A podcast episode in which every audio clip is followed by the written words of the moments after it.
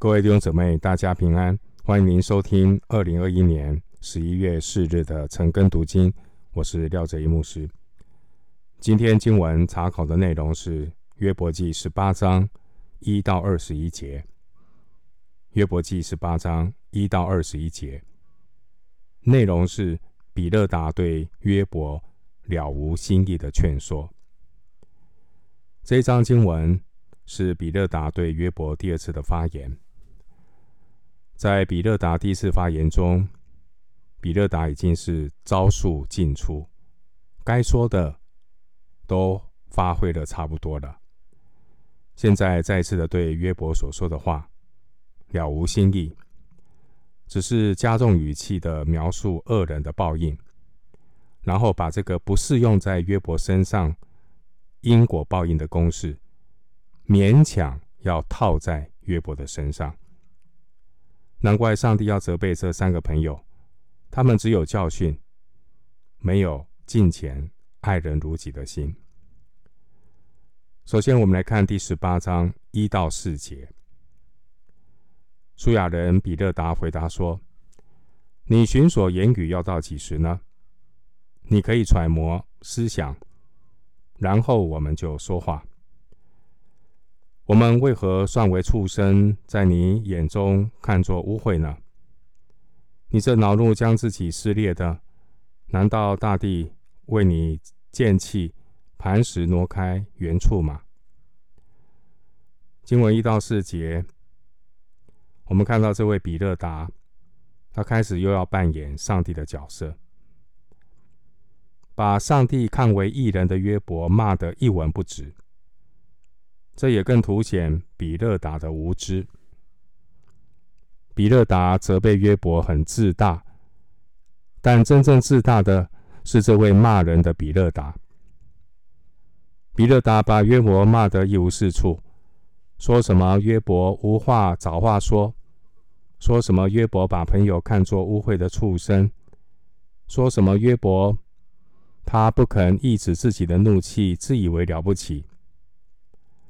总括一句话，就是欲加之罪，何患无辞？这让约伯也很无言。经文第二节，你寻索言语要到几时呢？比勒达要打脸约伯，在十六章三节所说的话：虚空的言语有穷尽吗？其实受苦的约伯。他处在挣扎和思考当中，情绪难免会有起伏。有时候约伯他看见指望，但有时候约伯又好像陷入了死荫幽谷。经文十八章第二节，我们看到这位比勒达，他没有一点同情心，他没有关怀的行动，只是一味的指责约伯是寻索言语。为自己开脱辩解。经文第二节说：“你可以揣摩思想。”这句话是比勒达在挖苦约伯的话。他认为约伯说话没有经过思考。经文第三节：“我们为何算为畜生？”这是因为在十二章第七节，约伯曾经说：“你且问走兽。”走兽必指教你，又问空中的飞鸟，飞鸟必告诉你。比勒达对约伯所说的话还耿耿于怀。比勒达自尊心被伤到，言下之意是：约伯，难道你认为我们不如这些飞鸟走兽吗？经文第三节，在你看中，在你眼中看作污秽。意思是在你眼中看作无知，听得出来，这位比勒达他被约伯的话激怒，恼恼羞成怒。经文第四节，你这恼怒将自己撕裂的，这是比勒达回应约伯在十六章九节所说的话。约伯说：“主发怒撕裂我。”比勒达认为撕裂约伯的不是神，而是约伯你自己，是你自己恼怒的言语。换句话说，比勒达认为约伯是咎由自取，他挖苦约伯是没有理性的畜生。十八章第四节说：“难道大地为你见弃，磐石挪开原处吗？”这是比勒达形容约伯的狂妄自大。其实，比勒达是五十步笑百步。比勒达自己也是一个自我中心的人，是一个固步自封的人。他得理不饶人的，要勉强约伯，要一定要照他的规则走。弟兄姐妹，人与人交往，如果基本的尊重和礼貌都忽略了，你遇到这种骄傲自大的人，你要灵巧的避开。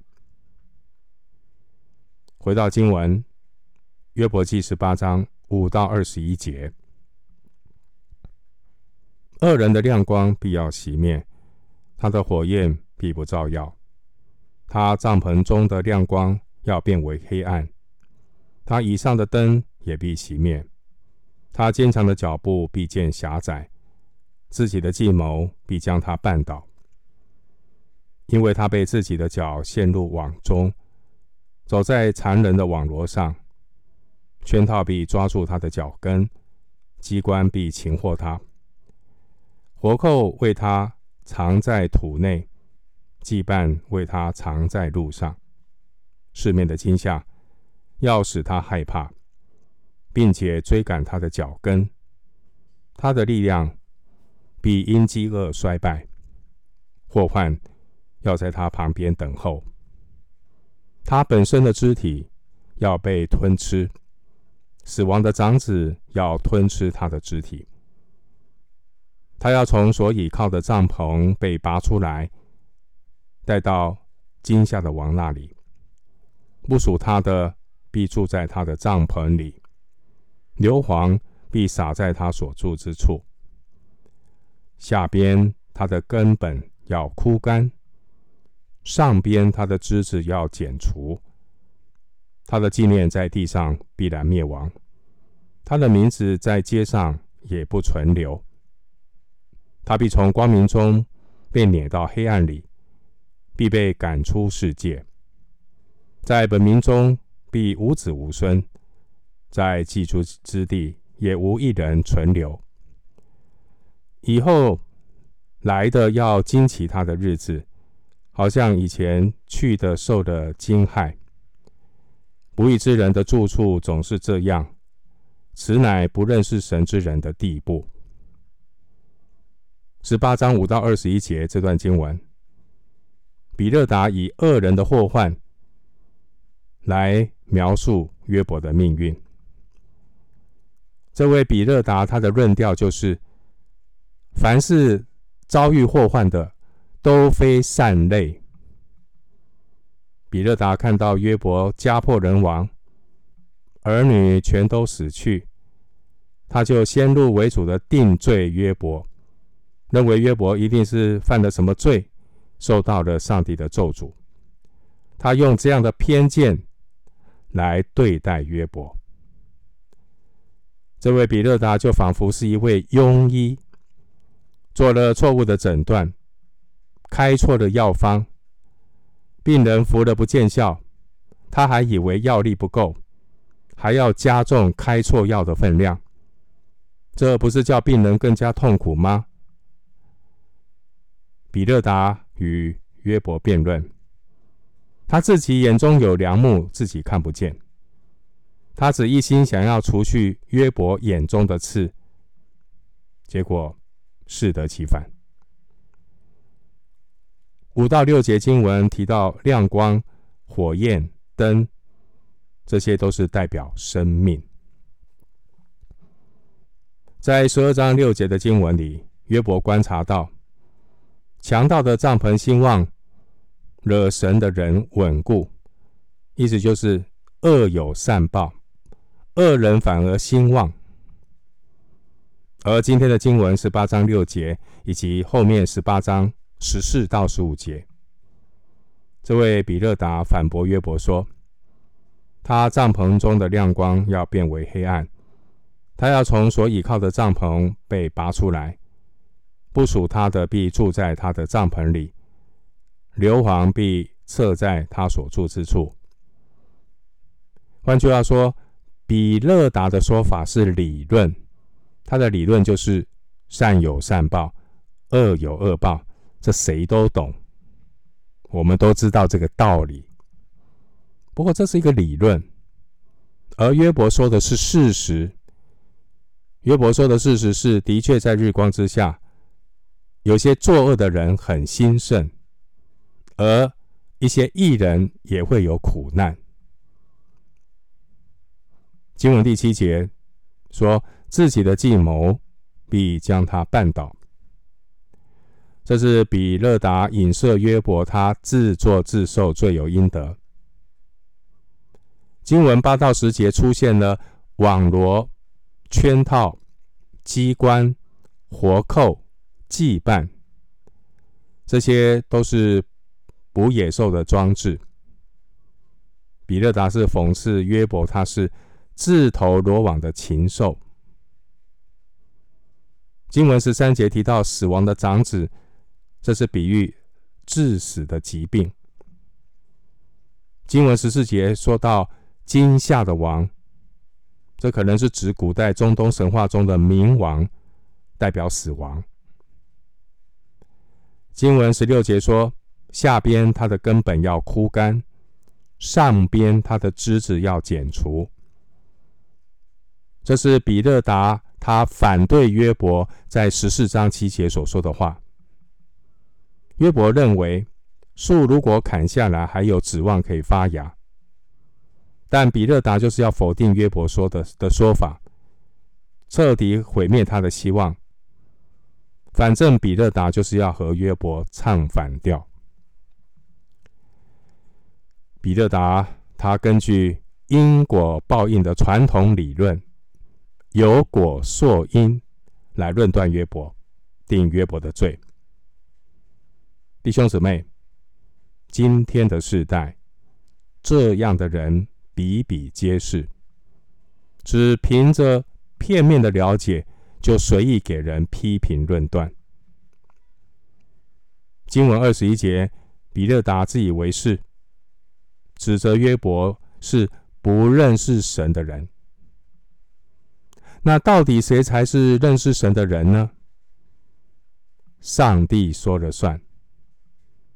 到了约伯记四十二章第八节，神责备约伯这三位自以为是的朋友说：“你们议论我不如我的仆人约伯说的是。”约伯记四十二章第八节，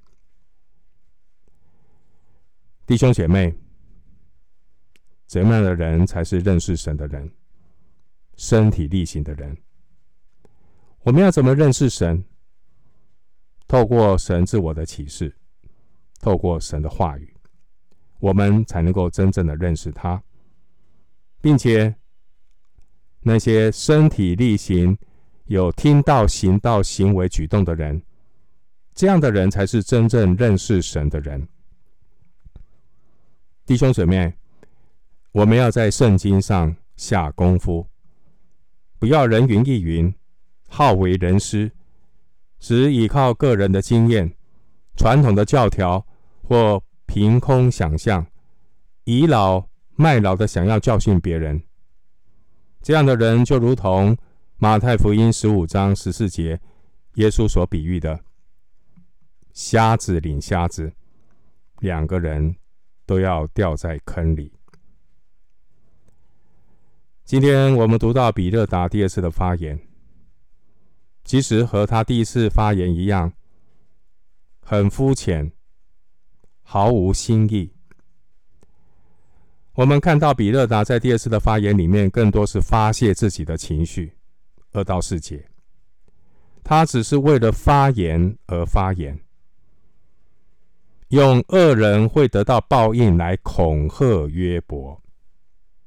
然而，这样的恐吓对约伯丝毫没有任何的安慰和鼓励。比勒达这些尖酸刻薄的话，都是他对约伯的影射。比勒达的言下之意，他认定约伯就是那毫无指望的恶人。这样的指控，对正在遭遇苦难的约伯而言，是何等的残酷！比勒达就像一位庸医，明明把错了脉，开错了药方，却还固执的认为药力不够，继续用错误的偏方来治疗正在受苦的约伯。而我们看到的约伯，他真的很不容易。约伯坚定相信他自己和神的关系，他不接受比勒达莫须有的控告。神的意念高过人的意念。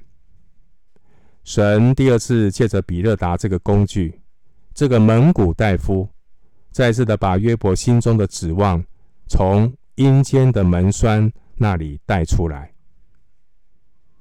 到了约伯记十九章二十五到二十七节，约伯记十九章二十五到二十七节，神亲自用一道奇妙的亮光，使约伯的指望都清晰了起来，点燃了约伯心中充满希望的亮光。约伯记十九章二十五到二十七节那里，神要让约伯知道他的冤屈，他受到的诬告，有一天神会还他清白。我们今天经文查考就进行到这里，愿主的恩惠平安与你同在。